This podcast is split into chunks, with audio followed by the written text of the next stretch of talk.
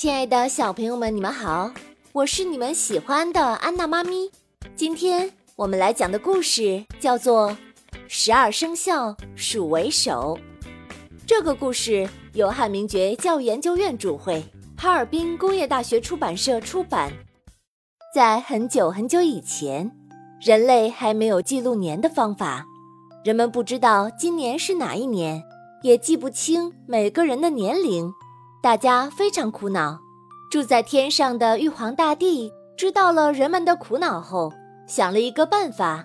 他决定选取十二种动物，每一年用一种动物代表，十二年一个轮回。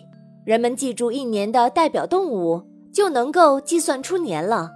于是他郑重地向动物们宣布：最先赶到天宫的十二种动物将入选十二生肖。并且按到达的先后顺序进行排名。动物们得到这个消息，都兴奋不已。假如被选上了，该是多么荣耀的一件事啊！去天宫的路又远又不好走，动物们一边商量，一边开始为出发做准备。那个时候，猫和老鼠还是一对好朋友，他们约定一起去天宫争当生肖。猫爱睡懒觉。就让老鼠第二天一早去叫醒它。老鼠的心眼儿比较多，它非常想在这次选拔赛里获得一个好名次。可它觉得自己在众多的动物里并不出众，也没有其他动物受欢迎。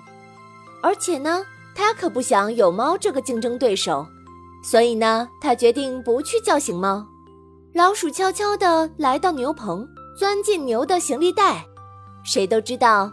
牛是最勤奋、最有韧劲的动物，跟着牛绝对不会错的。果然，天不亮牛就起身了，一路上跋山涉水，非常的辛苦。可牛没有发现老鼠藏在它的袋子里。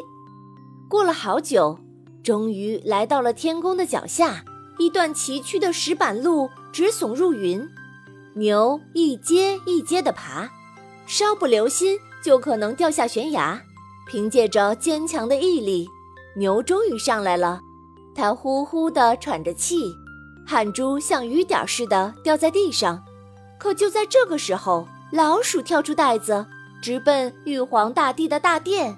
老鼠第一个冲进天宫，于是玉皇大帝宣布老鼠排名十二生肖第一。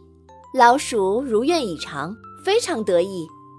而牛没有生气抱怨，它待人总是很宽容，排了第二也很知足。其他动物陆陆续续的也赶到了。小朋友们，你猜得到后面的排名吗？还有那只爱睡懒觉的猫，它入选生肖了吗？接下来我们一起念一下十二生肖的排名吧：鼠、牛、虎、兔、龙。蛇、马、羊、猴、鸡、狗、猪，我相信小朋友们一定都已经背下来了。好啦，咱们下次再见吧。